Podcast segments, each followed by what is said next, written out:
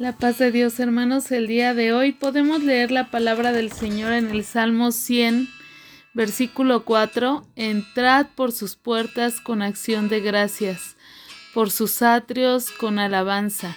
Alabadle, bendecid su nombre. Solo Dios es digno de nuestra alabanza y reconocimiento. Pero, ¿qué es alabanza? Es glorificar, enaltecer o realizar una celebración mediante palabras.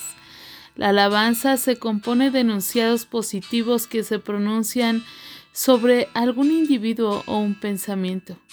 Esta definición para la palabra alabanza es tomada de, un diccionario, aunque hablando de la alabanza a nuestro Dios, llevaremos esta definición al acto de reconocer que nuestro Dios es el único ser digno de nuestro reconocimiento y nuestra proclamación, por sus bondades, por su amor, por su poder, por lo que Él ha hecho en nuestra vida y también por todo lo que Él hará. El día de hoy a través de esta palabra el salmista nos invita a acercarnos a Dios con alabanza y asimismo bendecir su nombre, el nombre de nuestro Dios, porque Él es bueno.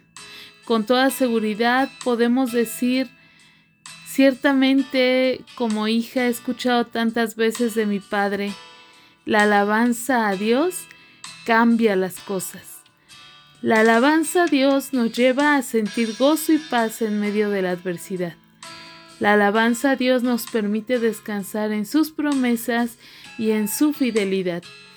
La alabanza a Dios nos insta a permanecer tomados de su mano, sabiendo que en su mano estamos seguros.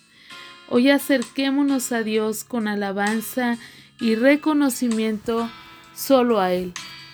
Hoy digámosle a través de una oración, Te alabo hoy mi Señor y mi Dios por todo lo que eres, por lo que has hecho en mi vida, por lo que en fe sé que harás. Permíteme reconocerte como Rey en mi vida y en mi corazón, y glorificar tu nombre siempre, desde lo más profundo de mi ser. Amén. La paz de Dios, hermanos.